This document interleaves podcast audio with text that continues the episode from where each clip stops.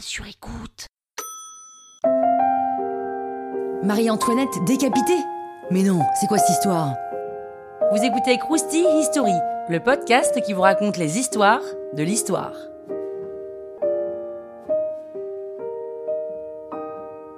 Bon, pour vous remettre dans le contexte, Marie-Antoinette, c'est la fille de l'impératrice d'Autriche, mais c'est aussi la femme de Louis XVI, le roi de France.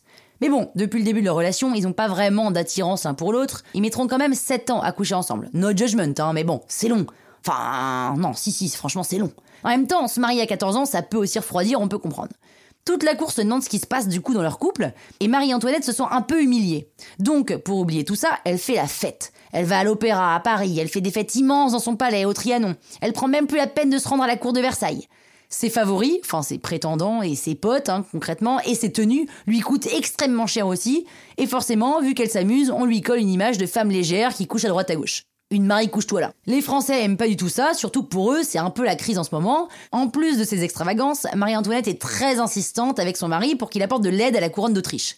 Elle donne l'image de défendre les intérêts de l'Autriche plutôt que de la France. Puis, la Révolution arrive, et c'est la merde côté monarchie. C'est-à-dire que ça commence un peu à barder, la famille royale fuit à Varennes pour organiser une contre-révolution. Et ils sont rattrapés, et toute la famille est jetée en prison. Marie-Antoinette pousse alors son frère, l'empereur d'Autriche, à attaquer la France.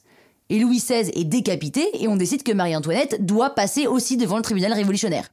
Si le procès de son mari est équitable, le sien l'est pas du tout. Elle va payer très cher sa mauvaise image de reine pendant ces années fastes, alors que les Français crevaient la dalle. On lui reproche tout.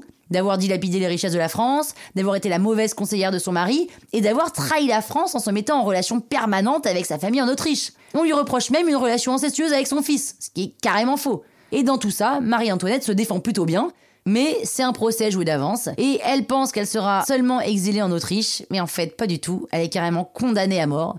Le 16 octobre 1793, elle est emmenée sur une pauvre charrette, place de la Révolution, aujourd'hui place de la Concorde, et elle est décapitée devant tout le monde et sera enterrée en fosse commune. Krusty, hein? La toile sur écoute.